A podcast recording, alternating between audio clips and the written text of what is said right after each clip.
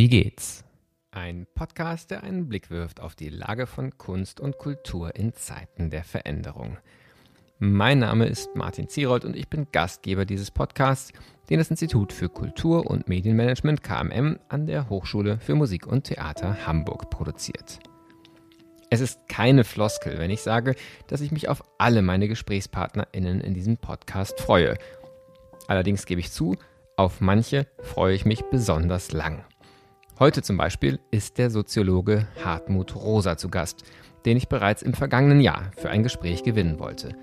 Damals musste er wegen eines größeren Projekts absagen, nun sind wir endlich zusammengekommen. Hartmut Rosa zählt zu den wichtigsten Beobachtern von Gesellschaft der Gegenwart.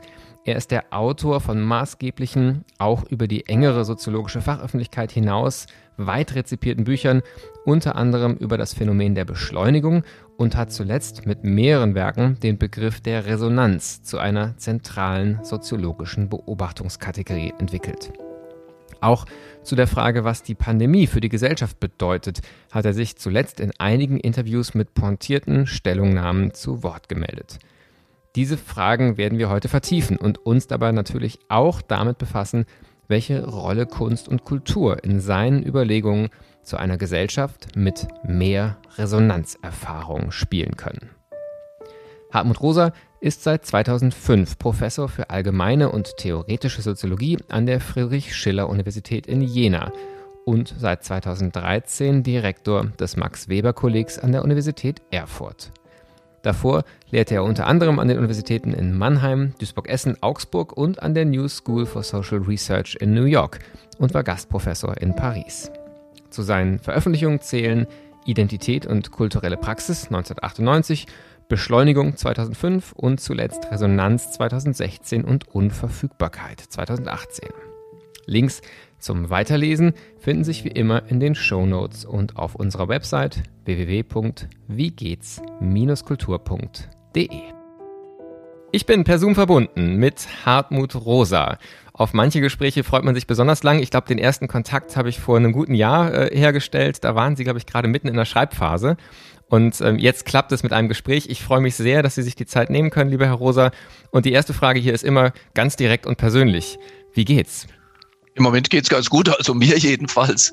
Äh, bin, bin auch nicht allen Weltgegenden natürlich, aber hier ist gerade ein äh, sehr schöner strahlender äh, Spätsommermorgen und es weht eine leichte Brise mit äh, würzigem Grasduft herein. Das ist äh, ganz gut.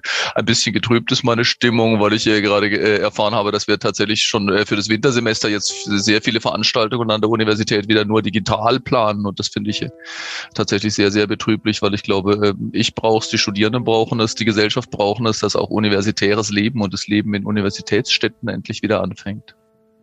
Ja, spannend. Da wissen Sie schon etwas mehr, als ich jedenfalls in Hamburg äh, weiß. Es gab gerade ein Interview unserer Wissenschaftssenatorin, die sehr auf die Präsenz äh, äh, sagen, Lust gemacht hat und auch ähm, die Rahmenbedingungen herstellen wollte. Aber wie wir es genau praktizieren an der Hochschule für Musik und Theater, wissen wir noch gar nicht. Das heißt, da ist noch das ganz gespannte Warten. Aber mir geht es da ähnlich wie Ihnen. Ich würde mich auch sehr freuen, wenn wir nicht ein weiteres Semester rein vor den Bildschirmen verbringen. Und ich glaube, gerade die Studierenden ähm, brauchen das wirklich auch, auch dringend. Die erste Generation läuft jetzt auf den Abschluss zu. Das ist verrückt. Die Hochschule von Inne innen gesehen, ja. Da sind wir ähm, auch jetzt sagen, nicht nur bei unseren privaten Professionen, sondern äh, tatsächlich eigentlich auch fast schon mitten beim Thema. Sie sind als Soziologe ja ein Beobachter von Gesellschaft und haben sich lange vor Corona mit einer Reihe von Konzepten schon beschäftigt, die ich glaube, die durch Corona nochmal auf eine ganz andere Art spürbar und virulent geworden sind. Ähm, das vielleicht ähm, sagen ältere Konzept in Anführungszeichen von ihren Publikationen her ist ein Blick auf die sagen, Zeitlogiken und Zeitstrukturen in der Moderne. Und sie haben sich sehr stark beschäftigt mit Beschleunigungslogiken und natürlich auch den Gegenbewegungen der Entschleunigung. Und ähm, als der Lockdown im März letzten Jahres kam, da hatte man ja ganz viele Diskussionen genau um diese Zeitlogiken und es gab für einen kurzen Moment, hab, äh, in meiner Erinnerung eigentlich das Gefühl, jetzt wird alles mal etwas langsamer. Äh, ob das dann so wirklich eingetroffen ist, darüber gab es dann ja auch sehr schnell äh, die unterschiedlichen Wahrnehmungen und wahrscheinlich auch sehr unterschiedliche äh, parallele Erfahrungen in der Gesellschaft. Aber wenn wir vielleicht mal mit diesen zeitlichen Perspektiven auf Corona beginnen, Sie als ähm, Soziologe, der sich mit diesen Zeitlogiken ganz intensiv schon sehr lange befasst, was war für Sie Corona für eine Erfahrung und ähm, wie würden Sie eben soziologisch darauf blicken, was dieser Lockdown, die Pandemie mit der gesellschaftlichen Zeiterfahrung gemacht hat? Ja, ich glaube, also tatsächlich habe ich am Anfang eine Erfahrung gemacht, die sehr viele Menschen äh, gemacht haben, wenn auch vielleicht nicht alle, nämlich dass fast äh, auf wundersame Art äh, der Kalender immer leerer statt immer voller wurde. Also äh, normalerweise glaube ich, äh, dass, wenn auch nicht alle, eben doch sehr viele Menschen das Problem haben, dass halt immer ähm, eigentlich alle Timeslots, alle Zeiträume äh, äh, durch irgendeine Verpflichtung, Verantwortung, Verabredung gefüllt werden. Ja, die kann beruflicher Art, aber auch privater Art sein. Ja, also sehr viele Menschen kennen das irgendwie, da ist dann vielleicht noch eine Hochzeit, da ist da noch eine Einladung, da will man noch ins Kino, da ist eigentlich Urlaub und so. Und äh, eigentlich so ab dem März oder im März ähm, 2020 hat sich das plötzlich geändert. Ja? Also da äh, der, der Urlaub wird gestrichen, die Party wird abgesagt, das äh, Arbeitsmeeting findet nicht statt.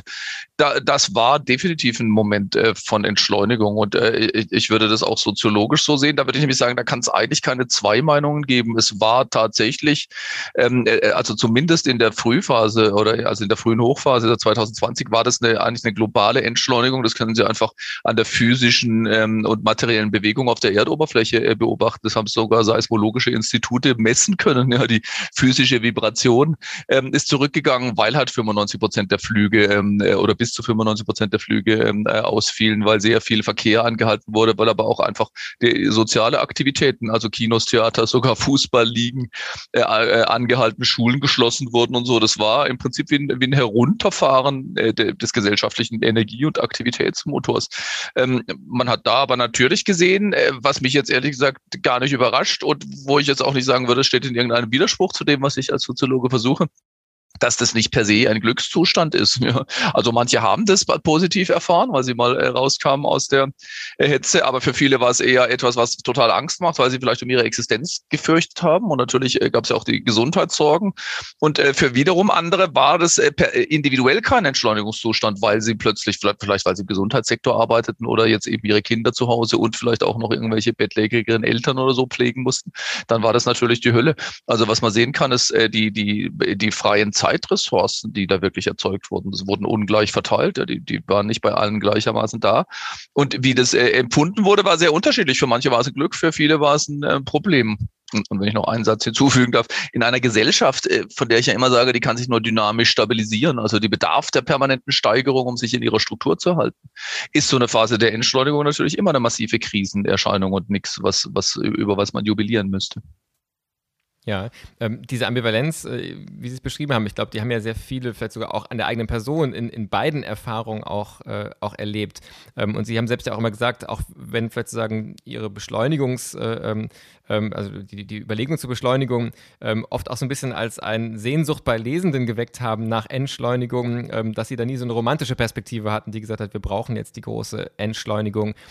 zugleich vielleicht auch nochmal so ein bisschen deutend in, die, in, diese Erfahrung, dass sich eine Sehnsucht ja schon bei vielen da war und als dann die Entschleunigung kam, natürlich eine forcierte und auch aus, aus schlimmen Gründen forcierte, ähm, aber viele ja auch die Erfahrung gemacht haben, dass sie mit dieser Zeit, die auf einmal geschenkt ist, vielleicht gar nicht das anfangen konnten, was man sich immer erträumt hat. Ähm, ist das auch was, was Sie, ähm, also ist das ein psychologisches Phänomen, könnte man sagen, ähm, was nur am Einzelnen hängt, oder ist da auch was Soziologisches drin zu beobachten? Denn wenn so viele Menschen diese Erfahrung machen, dann scheint da ja doch auch wieder eine Struktur, ähm, eine verbindende Struktur dabei zu sein. Ja, ich glaube tatsächlich, dass das eine, ein, ein, ein weit verbreitetes Phänomen auch war. Na, natürlich gibt es eine große Sehnsucht äh, nach, äh, nach Langsamkeit. Und ich habe, also was ich immer gesagt habe, auch davor schon, ist, dass das, äh, diese Sehnsucht eigentlich gar nicht der Langsamkeit per se gilt, sondern einem, einer anderen Art des in der Weltseins, des in Beziehung tretens zu den Dingen. Und äh, ich glaube, was soziologisch wirklich relevant ist, ist, dass man ähm, äh, da sehr schön sehen konnte äh, und auch fühlen konnte. Viele Menschen haben genau diese Erfahrung gemacht, dass wir eigentlich im Normalmodus Modus, also im Vor-Corona-Modus, immerzu auch vom, naja, sagen wir mal, vom Aufschieben leben, weil wir eigentlich immer in der Idee sind, wenn ich mal Zeit hätte, dann komme ich zum wirklichen Leben, zu dem, was ich wirklich tun will.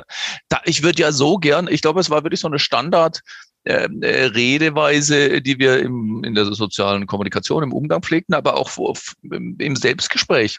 Wenn ich mal Zeit habe, dann höre ich mich durch alle Wagner-Opern durch den Ring zum Beispiel. Ja, das ist jetzt eher ein bildungsbürgerliches äh, Vergnügen, aber andere würden sagen oder haben gesagt, wenn ich mal Zeit habe, fange ich an zu kochen. Ja, ich finde das so toll. Oder äh, lege ich mir einen Schrebergarten zu, zum Beispiel. Ja, oder dann fange ich an Klavier spielen. Ja, vielleicht äh, allerdings jetzt ebenfalls wieder bildungsbürgerliches Beispiel, haben Sie sogar schon ein Klavier zu Hause stehen. Sie kommen nur leider nie dazu, das zu nutzen oder ein Teleskop oder Sie fangen an, Tennis spielen. Und das können ja auch ganz kleine, harmlose Sachen sein. Äh, und dann hatten Sie plötzlich Zeit hm, oder wir hatten plötzlich Zeit und dann konnte man das ausprobieren. Ja, wie toll das ist, sich durch den Ring zu hören oder den Zauberberg zu lesen. Und äh, deshalb äh, zitiere ich äh, gerne den Titel meines Kollegen Andreas Reckwitz, äh, das Ende der Illusionen. Ja, ich glaube, äh, Corona hat sich in, in, und für viele in vielerlei Hinsicht als genau das erwiesen. Man hat gesehen, das, wo ich immer denke, das mache ich dann, ähm, äh, wenn ich äh, wenn ich in Ruhestand trete oder wenn die Kinder aus dem Haus sind oder wenn mein Häuschen fertig ist oder so irgendwie sowas. Ähm, äh, das trägt nicht so einfach. Und ähm, ähm also was ich ja dann versucht habe nach dem Beschleunigungsbuch ist zu sagen, ja, was ist denn dann, also was ist eigentlich dieser Zustand, den wir uns erträumen? Und da bin ich auf den Begriff der Resonanz gestoßen, auf eine erfüllte Beziehung zu einem anderen, das sozusagen zu uns spricht, etwas mit uns macht, uns verwandelt. Und äh, wir hatten immer oder wir haben diese Hoffnung, dass äh, wenn ich dann mal Zeit habe, ich mit dem Klavier in Resonanz trete oder mit dem Schrebergarten oder mit dem äh, mit, äh, mit dem äh, mit der Küche und äh, dann und jetzt haben wir eben festgestellt, dass das nicht so leicht geht. Ja, man kann Resonanzachsen nicht einfach anknipsen und dann funktionieren sie. Ja, da, genau bei dem Begriff würde ich auch gerne gleich äh, nochmal länger verweilen.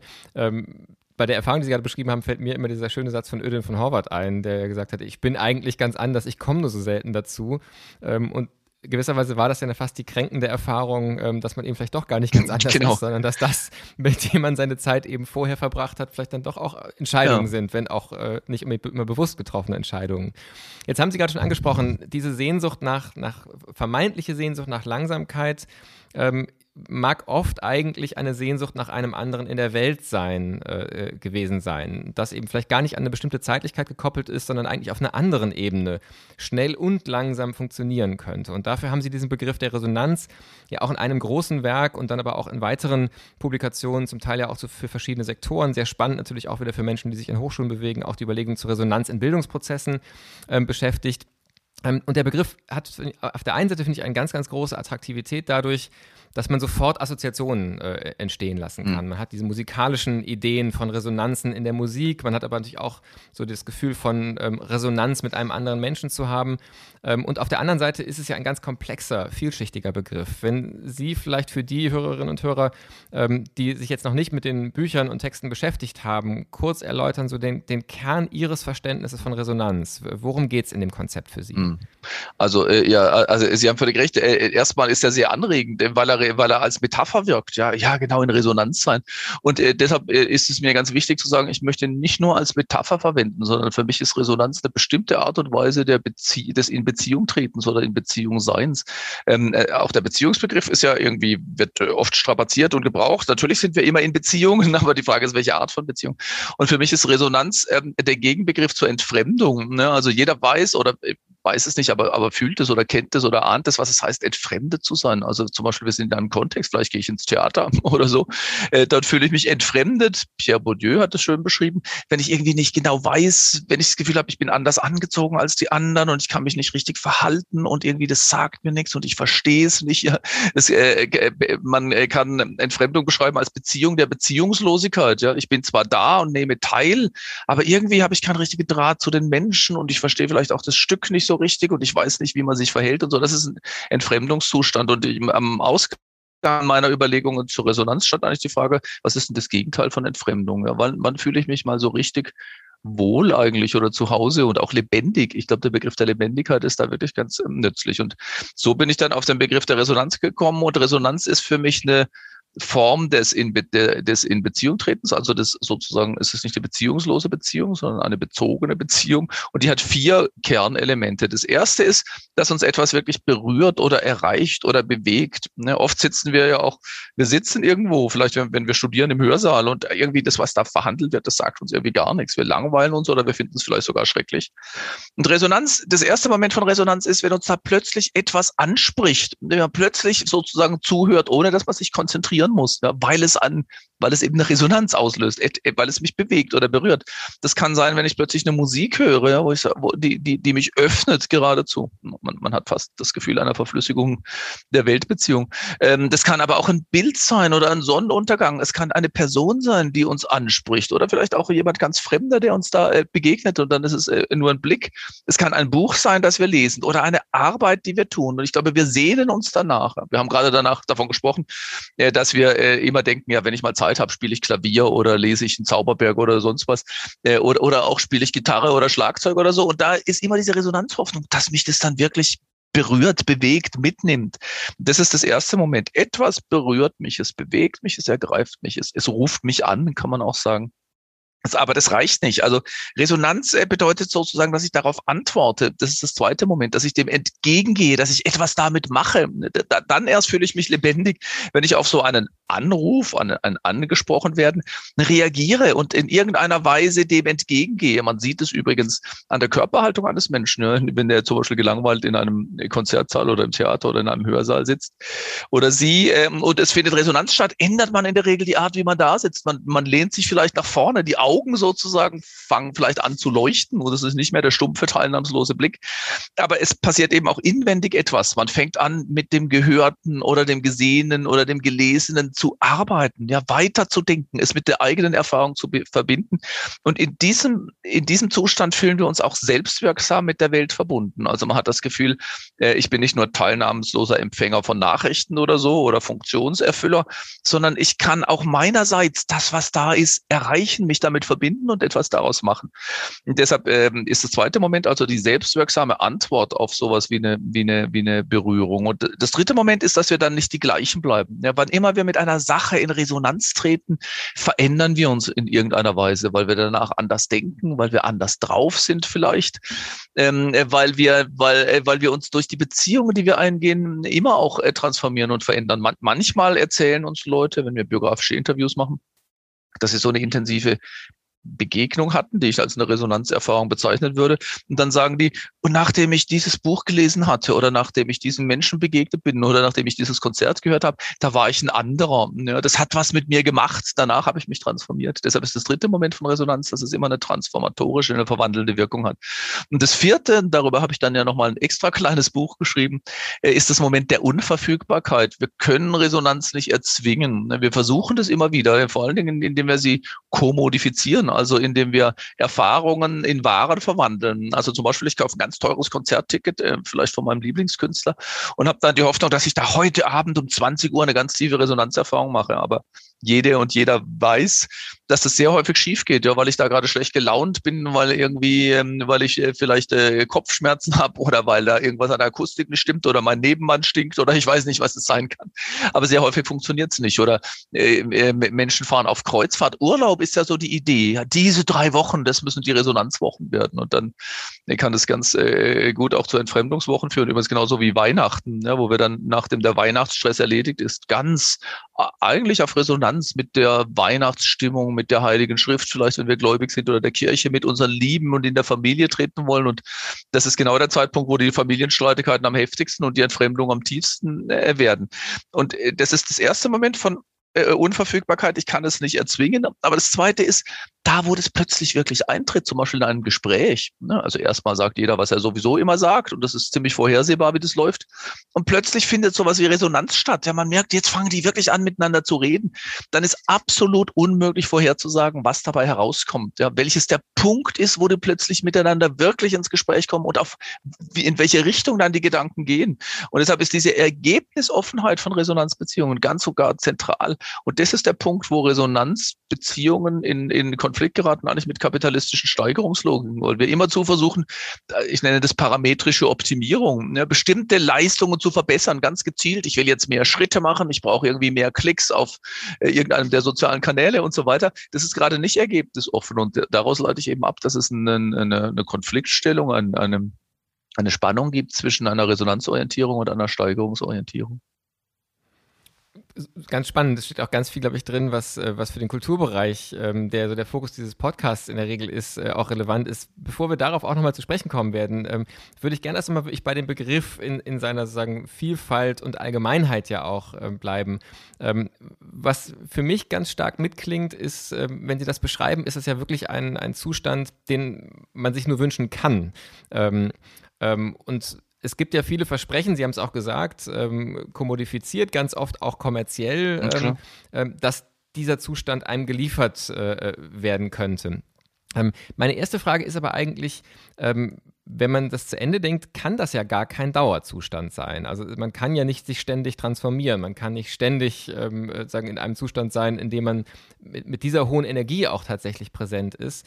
Und zugleich äh, verbindet sich ja zum Beispiel um so Diskurse wie den Achtsamkeitsdiskurs eigentlich schon so eine Art von Versprechen von ständiger, kompletter Alertness und damit auch ähm, äh, ganz präsenter Weltbeziehung. Ähm, wie würden Sie so die Relation von Achtsamkeit, äh, nicht, nicht Achtsamkeit, sondern ähm, ähm Resonanz ähm, und Alltag äh, sehen? Ähm, was ist so ein, vielleicht ein gesundes Maß, das man sich wünschen darf? Auf was können wir überhaupt hoffen mit Blick auf Resonanz in unserem Leben?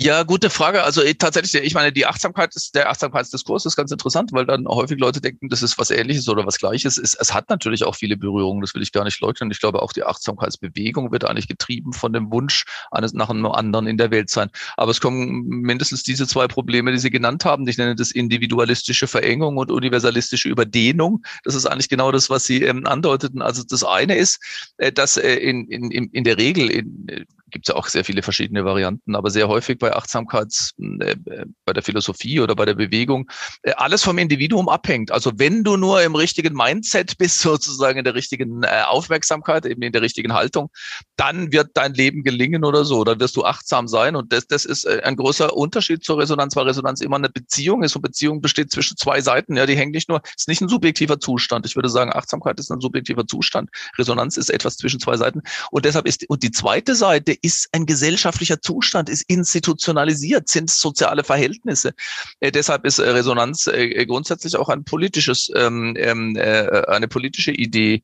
Und das Zweite ist tatsächlich, dass ich auch sagen würde, wir können nicht mit allem und jedem jederzeit in Resonanz treten. Resonanz ist erstens in der Regel auf etwas gerichtet. Da ist diese Musik oder dieser Gedanke oder dieser Mensch, mit dem ich in Resonanz trete und nicht alles, was mir begegnet. Und es ist in der Regel eine, ein momentaner, also die Resonanzerfahrung ist eher eine, eine sehr vorübergehende, kurze, ähm, äh, ein kurzer Moment. Deshalb unterscheide ich äh, grundsätzlich zwischen Resonanzerfahrung und Resonanzachse. Eigentlich unterscheide ich sogar drei Dinge. Das eine ist eine Resonanzdisposition. Das ist mal, das ist ähnlicher, äh, hat eine gewisse Ähnlichkeit zur Achtsamkeit, dass ich grundsätzlich überhaupt anrufbar bin. Ja, dass ich, gibt das schöne deutsche Wort aufhören, ja, dass ich in der Lage bin, sozusagen aufzuhören, also nicht einfach zu stoppen, sondern, sondern mal innezuhalten von meiner To-Do-Liste und mich anrufen zu lassen. Ja, also diese Grundoffenheit, das nenne ich Disposition und das hängt auch an der individuellen, also das hängt auch an mir, an, an mir als, Sub, als Subjekt, wenn, wenn gleich welche Disposition Menschen haben, natürlich wiederum von sozialen Verhältnissen beeinflusst wird. Das zweite sind dann die Resonanzerfahrungen, die sind äh, kurz und äh, momenthaft und auch selten. Das dritte sind aber Resonanzachsen. Und Resonanzachse ähm, ist äh, eine ist eine äh, ist eine eine Beziehung, eine grundsätzliche Beziehung vielleicht eine institutionalisierte Beziehung, entlang derer ich immer wieder Resonanzerfahrungen mache. Das klingt jetzt vielleicht technisch, aber es ist eigentlich ganz einfach. Ich mal zum Beispiel, wenn ich eine tiefe Freundschaft habe, ja, dann ist es das kann sowas eine Resonanzachse sein. Das heißt, ich bin nicht in Dauerresonanz mit dem Freund oder der Freundin. Äh, und äh, häufig treffen wir uns und äh, und es kommt jetzt nicht zu irgendwas, was ich jetzt als tiefe Resonanzerfahrung beschreiben würde. Aber es gibt immer wieder diese Momente, wo wir genau dieses Gefühl haben, dass man einander erreicht, dass man sich verändern lässt durch das, was der andere äh, sagt und dass sich dabei etwas ereignet.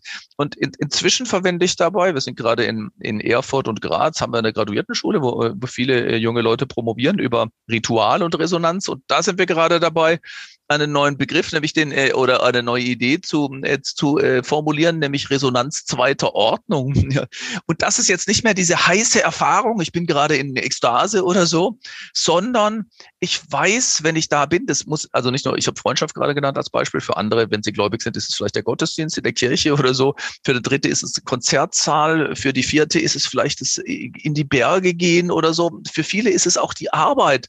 Ja, da, da, äh, wenn man, das kann sowas wie eine starke Resonanzachse sein. Und wenn ich dann da bin, im Konzertsaal zum Beispiel, bin ich vielleicht nicht in einer, in einer Spitzenerfahrung von Resonanz, aber ich weiß, das ist der Ort, an dem ich mich öffnen lassen kann und der mich immer wieder anruft und berührt. Das heißt, ähm, also das heißt sozusagen, wirklich tiefe Resonanzerfahrungen können nicht der Alltag sein, ganz wie Sie gesagt haben. Aber ich glaube, das ist der, der Grundmodus unseres in der Welt, in der Weltseins sein kann und vielleicht auch sein sollte. Äh, ich muss an der Stelle noch einen Gedanken ausführen. Ich glaube nämlich, dass die Kulturleistung eigentlich gar nicht darin besteht, Resonanz oder Resonanzfähigkeit zu erzeugen. Das haben Menschen sowieso. Wenn Sie kleine Kinder anschauen, sie sind Resonanzwesen. Ja, die, die brauchen Resonanz, sie suchen Resonanz und sie, äh, sie entwickeln überhaupt erst ihre Subjektivität, ihr Selbstgefühl durch Resonanzbeziehungen. Kultur macht eher das Gegenteil. Sie lehrt uns, dass wir manchmal Resonanzbeziehungen auch stillstellen können, dass wir Welt in Distanz bringen, zum Beispiel bei der analytischen wissenschaftlichen Betrachtung, auch bei der technischen Beherrschung. Das ist eigentlich eine kulturelle Leistung und die ist nötig, weil sie nach Alltag fragen. Wir können nicht immer zu an allen Orten mit allen Dingen in Resonanz sein. Wir müssen sogar lernen, die auch zu verlassen. Und äh, wenn, da ist mein Lieblingsbeispiel, wenn ein Chirurg operiert und einen Schnitt in den Körper schneidet sozusagen, darf er nicht in Resonanz mit dem Patient sein, sondern er muss ihn eigentlich ganz auf kühle Distanz bringen, damit er gut operiert.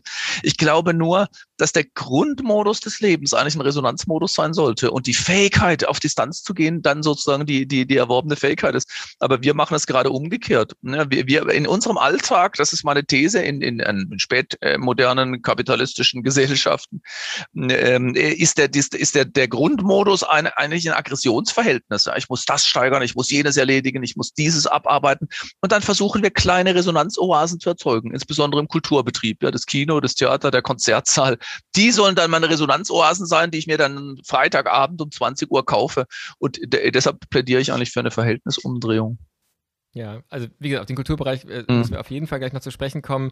Ähm, ich will aber auch auf keinen Fall übergehen, was Sie gerade gesagt haben, ähm, ganz explizit, aber auch in dem, was Sie zuletzt gesagt haben, auch deutlich geworden ist, nämlich die politische äh, Dimension von, von den Überlegungen zur Resonanz. Ähm, und ich finde, was Sie jetzt zuletzt beschrieben haben, ist ja fast im, im, im engeren Wortsinn eine perverse Situation, wenn man tatsächlich davon ausgeht, ähm, dass Menschen erstmal Resonanzwesen sind, wenn sie auf die Welt kommen und es auch etwas Gutes ist, ähm, dass sie dann über Sozialisation in die Lage versetzt zu werden, quasi temporär temporär Resonanz zu reduzieren, auszusetzen, um eben bestimmte ähm, Errungenschaften sicherlich auch von, von gerade von modernen Gesellschaften ähm, auch praktizieren zu können.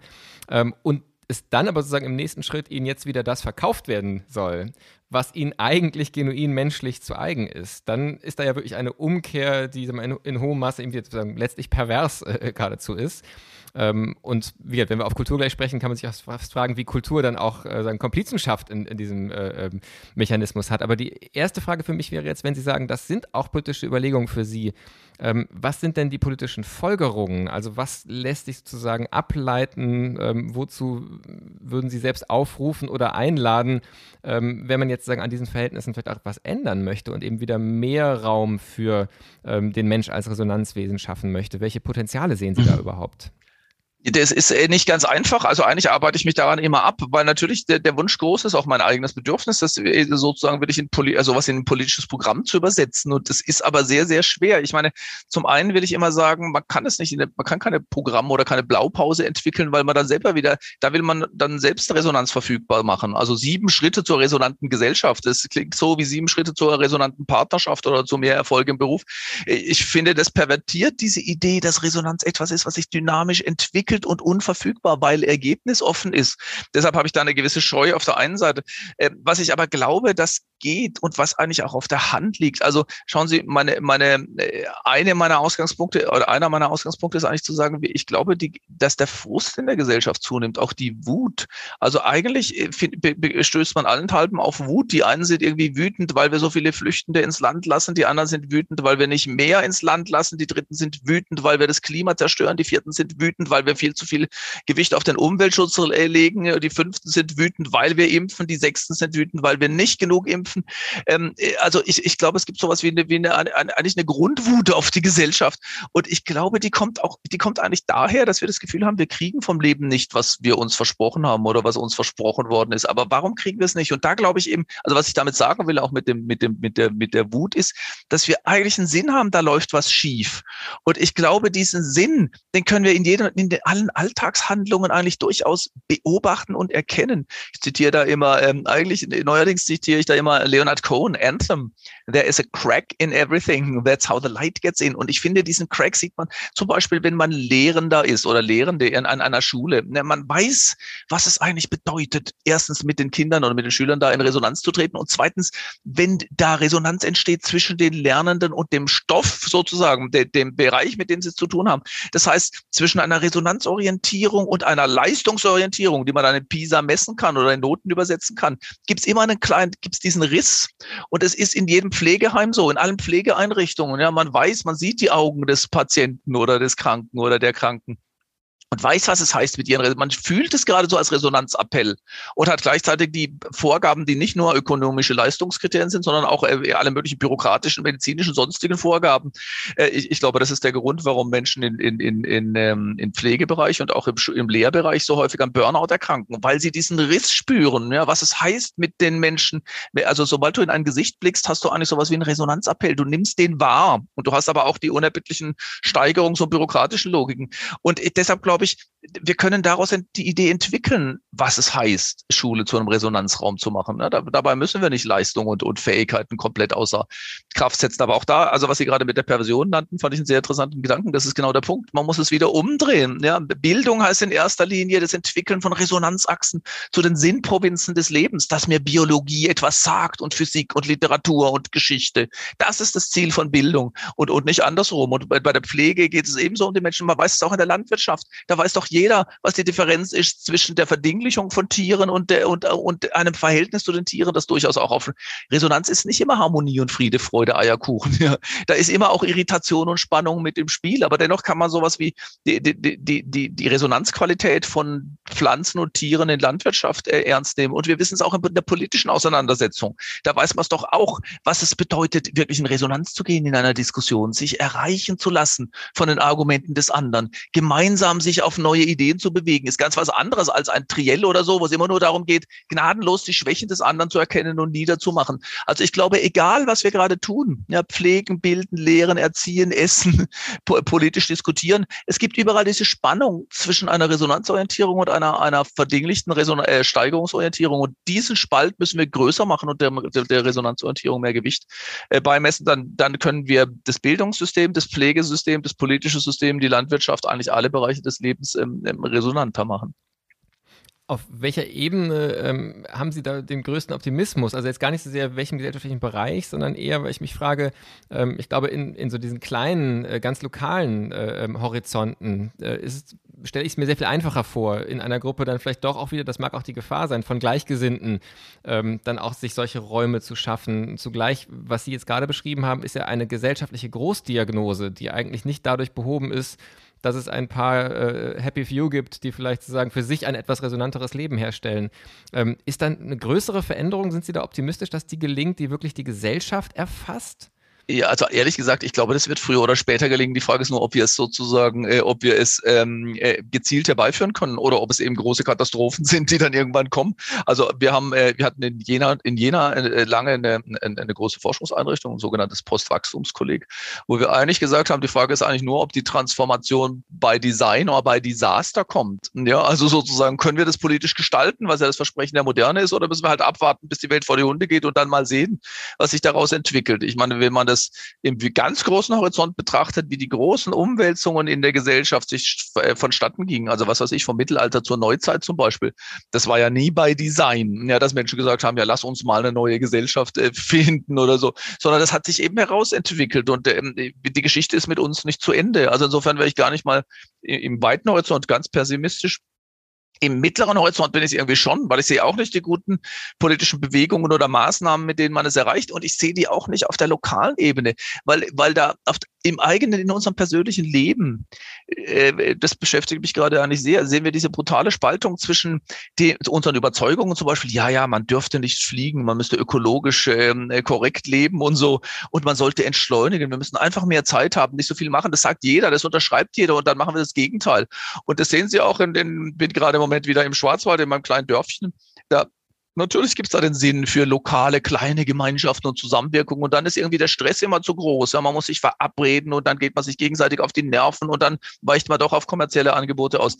Ich sehe es tatsächlich vielleicht doch eher im, im politischen Rahmen. Zum Beispiel würde ich sagen, wenn man wirklich, wenn man diesen Riss ernst nimmt, dann, glaube ich, ist es irgendwie klar, dass wir nicht mehr Wettbewerb brauchen, was immer so das Mantra war. Das war das neoliberale Mantra über drei Jahrzehnte hinweg. Wir brauchen mehr Wettbewerb. Ja, Wettbewerb ist effizient in der Verdinglichungsdimension. Ja, man kriegt da bessere Leistungen, man kann die Steigerungsspiel vorantreiben.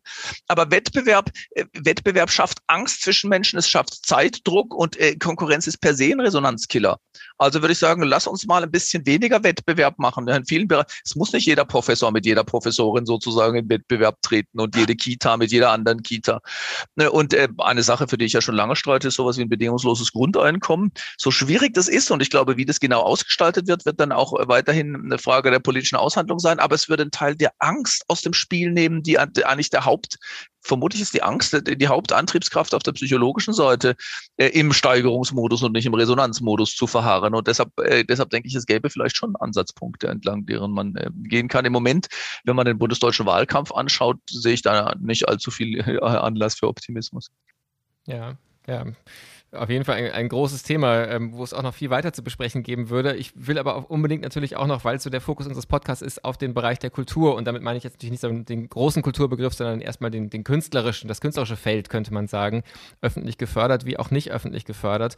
Das ja an verschiedenen Stellen unseres Gesprächs auch schon aufgetaucht ist. Also es ist ja immer wieder auch also ein Potenzialort für Resonanz beschrieben worden, sei es die individuelle Hoffnung, zum Beispiel im eigenen Musizieren, am Klavier Resonanzerfahrung zu machen und auch die Erfahrung, dass das gar nicht so, so leicht einzuschalten ist, ähm, wenn man sich einfach dann äh, sagen das erste Mal seit Jahren dran setzt aber auch zum Beispiel eben das Gehen ins Konzert, ins Theater, ins Museum in der Hoffnung, dass dort solche Resonanzerfahrungen entstehen. Ähm, Sie haben in einem äh, Interview mit der Taz ähm, äh, mal gesagt, äh, ich glaube auch als Zitat angeführt, diesen Gedanken, dass Kultur in einem größeren Sinne immer da äh, möglich wird oder sich entwickelt, wo Umwege gegangen werden können. Und ich fand so diesen Begriff der Umwege eigentlich ganz spannend, auch für das künstlerische Feld insgesamt zu sagen, eigentlich äh, ist das so unser Raum in der Gesellschaft, den wir uns noch leisten, ähm, wo Umwege möglich sind, wo nicht alles auf Effizienz ausgerichtet ist, wo man auch mal einfach, ähm, ich denke da an eine Inszenierung von Heiner Goebbels bei der Rotrenale, 50 Schafe in eine Industriehalle stellen kann. Keiner weiß genau warum und trotzdem ist es sagen einfach ein, ein unglaublich ästhetischer Akt gewesen, der tatsächlich auch viele Menschen dann sehr berührt hat von der Erfahrung her. Also so dieser Ort des Unerwarteten, der Umwege, das könnte ja so eine Rolle von Kunst und Kultur sein. Was für einen Stellenwert hat für Sie Kunst im Denken über Resonanz? Ja, ich glaube, ich würde es tatsächlich genau in der Richtung versuchen, in die Sie jetzt schon äh, auch äh, angedeutet haben. Ich, ich finde, ich liebe wirklich diesen, diese Idee von Hans Blumenberg. Kunst entsteht durch das Gehen von Umwegen. Ich glaube, er schreibt sogar, sie ist das Gehen von Umwegen. Und es gibt dann einen zweiten Satz, den ich sehr bemerkenswert finde äh, und völlig richtig. Er sagt nämlich, der, der, der kürzeste Weg zwischen zwei Punkten dagegen führt in die Barbarei.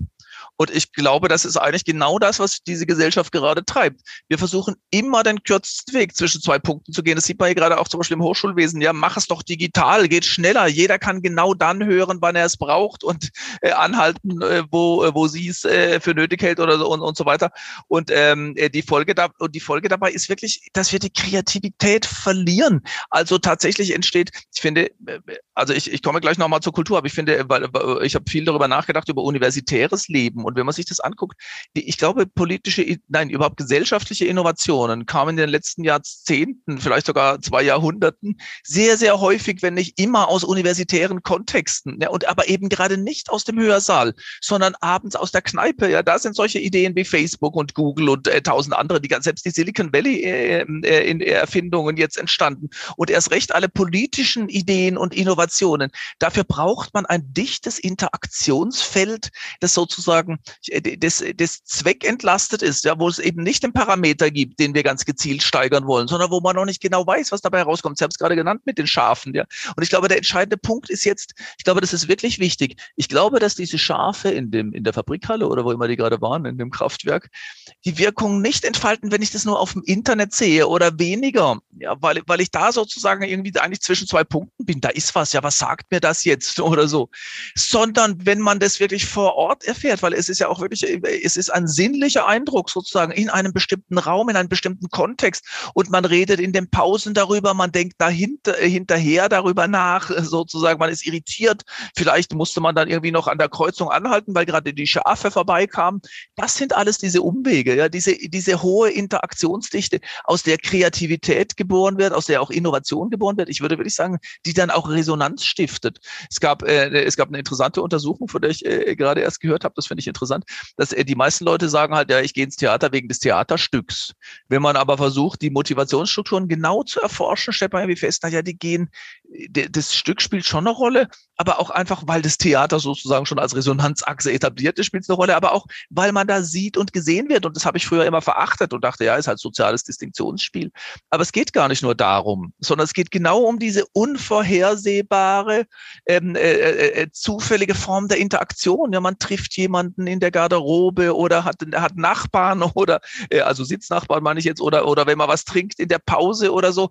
Da, da entsteht diese dichte äh, Interaktion, die Ziel zweckentlastet ist, also wo, wo, wo nichts gesteigert werden muss, äh, wo man über das, was man gesehen und gehört hat, spricht und aus dem dann sich Neues ergibt. Und deshalb ist Kultur eben, glaube ich, ein, ein, ein dichtes Interaktionsfeld, an, an dem sich gesellschaftliches Leben vollzieht. Da entsteht Lebendigkeit. Und wenn wir jetzt immer fragen, was haben wir davon, wie können wir das auf anderem Wege vielleicht noch effizienter übertragen oder überbringen, dann killen wir diese Umwege, dann etablieren wir wieder, reduzieren wir sie wieder auf den kürzesten Weg zwischen zwei Punkten und dann brauchen wir uns nicht zu wundern, wenn wir als Gesellschaft in, im Wutbürgertum ohne Hoffnung versinken. Ja, äh, übrigens sehr, sehr spannend, ähm, was dieses Energiethema betrifft, da würde ich gerne auch gleich noch darauf einsteigen, aber wenn Sie beschreiben, so die Motivation für Theaterbesucher zum Beispiel vor allen Dingen auch in diesem sozialen Kontakt zu sehen. Ähm, ich habe in dem Podcast sowohl ein Gespräch mit ähm, einem Mitarbeiter von Borussia Mönchengladbach geführt, um also die Fußballkultur kennenzulernen und dann kurz danach auch mit jemandem aus einem Theater in der Phase, wo bei beiden wieder Publikum möglich äh, war, aber so in diesen allerersten Schritte. Und beide haben die Erfahrung gemacht, also sowohl wirklich äh, Fußball als äh, Massenkultur, wenn man den Begriff verwenden möchte, als auch Hochkulturtheater dass es ausgesprochen schwer war, selbst die wenigen Plätze zu verkaufen. Und eine Rückmeldung war natürlich Gesundheitssorgen, ist das wirklich sicher?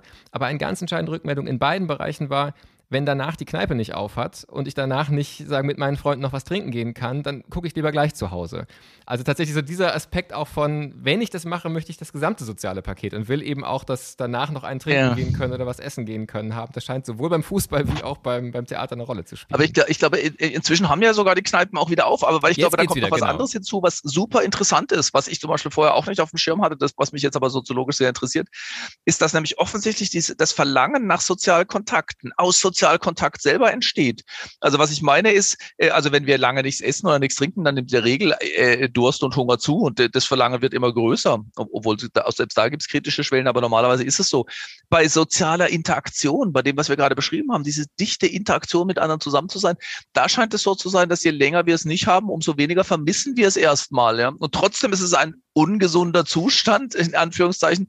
Das merken wir dann, wenn wir doch wieder hingehen. Also meine Erfahrung ist gerade mit Kulturinstitutionen, ich war, als es gerade wieder möglich war im, im Berliner Dom mit Sascha Walz, hatte dort ein kleines Tanzensemble und die Kirchen, der Organist hat ähm, äh, dort sozusagen gespielt, das war aufeinander abgestimmt. Da waren ganz wenige, wie Sie es auch beschreiben. Ne? Die Leute gehen im Moment da nicht hin. Aber die, die die, die dann da waren, die hatten, ich glaube, wirklich fast alle Tränen in den Augen hinterher, weil es dann plötzlich so handgreiflich, körperlich spürbar deutlich wurde, was die ganze Zeit gefehlt hat. Also das ist äh, super interessant, dieses äh, das Bewusstsein, das Gefühl dafür, dass etwas fehlt, wenn wir es nicht haben. Das kommt erst, wenn wir es wieder machen. Und da bin ich mal gespannt, wie das nach, äh, wenn die Pandemie endlich mal wirklich verschwunden ist, äh, wieder in die Gänge kommt. Ja, ist auch eine Erfahrung, die sich also ganz deckungsgleich bei mir auch äh, das erste Konzert in der Elbphilharmonie, wo ich wieder war, wo man sowohl im Einlass schon merkte, das, was so im Supermarkt am Anfang der, der Pandemie war, dass man nämlich tatsächlich sagen, vorsichtig mit den anderen Menschen umgegangen ist. Irgendwann wurden sie ja dann nervig und es war eher die Aggressionsgrade hoch. Aber in der Elbphilharmonie war es dann wirklich wieder so, dass man sehr freundlich miteinander umging, Abstand hielt, ähm, Blickkontakt hatte. Und als die, äh, ähm, das war tatsächlich eine Band, also gar kein, kein großes Ensemble, auf die Bühne kam, das war das erste Mal in meinem Leben, dass ich Standing Ovations vor dem Konzert erlebt habe. Es sind wirklich alle haben sich erhoben, weil es so ein ergreifender Moment war und einfach gefeiert, dass es wieder ein Konzert geben konnte. Ähm, jetzt würde ich gerne noch einen Aspekt äh, ganz kurz aufgreifen. Ähm, wir haben viel über das Suchen von Resonanz gesprochen und so die Sehnsucht und Hoffnung, dass vielleicht im künstlerischen und kulturellen Bereich ähm, Orte sein können, ähm, wo wir diese Erfahrung machen können. Jetzt drehen wir mal sozusagen den Blick um auf die Seite der Kulturorganisation selbst, die ja letztlich in einer kapitalistischen Sprache, vielleicht etwas unschön gesagt, Anbieter von Resonanz, äh, zumindest versuchen zu sein. Ähm, und ja auch beispielsweise gerade mit solchen Bereichen wie Kulturvermittlungsangeboten, Menschen ins Museum holen, die dort noch nicht waren, Menschen ins Theater holen, die dort noch nicht waren. Ähm, ich weiß gar nicht, ob äh, sie das, das sagen wollen und auch gar nicht, ob sie das können, sozusagen Tipps zur Resonanz. Sie haben vorhin schon gesagt, so sieben Schritte zur Resonanz ist eigentlich schon wieder ein, ein Verkennen des Kerns des Konzeptes. Aber wenn man einfach mal drüber nachdenkt, was sind denn, sag mal, sagen, notwendige Bedingungen, vielleicht kann man es so formulieren, ähm, die Resonanz wahrscheinlicher machen? Gibt es da etwas, wo Sie sagen würden, da kann man was vielleicht vom Kulturbereich schon lernen? Oder gibt es auch Dinge, wo Sie sagen, da müsste der Kulturbereich selbst eigentlich nochmal ähm, reflektieren, wo es vielleicht auch dort problematische Entwicklungen, zum Beispiel mit Blick auf äh, Kommodifizierung von Kulturerfahrungen gibt, die eigentlich dann die erhoffte Resonanzbeziehung auch zum Publikum unwahrscheinlicher macht. Also welche Faktoren sind da im Spiel, die das wahrscheinlicher oder unwahrscheinlicher machen? Können Sie dazu was sagen? Also das ist ganz schwierig. Also ich würde das gerne sozusagen auch mit Kulturschaffenden mehr diskutieren, weil, weil ich kann mich da jetzt nicht hinstellen und sagen, ja, ich weiß es oder ich weiß, was Kulturbetriebe falsch oder richtig machen.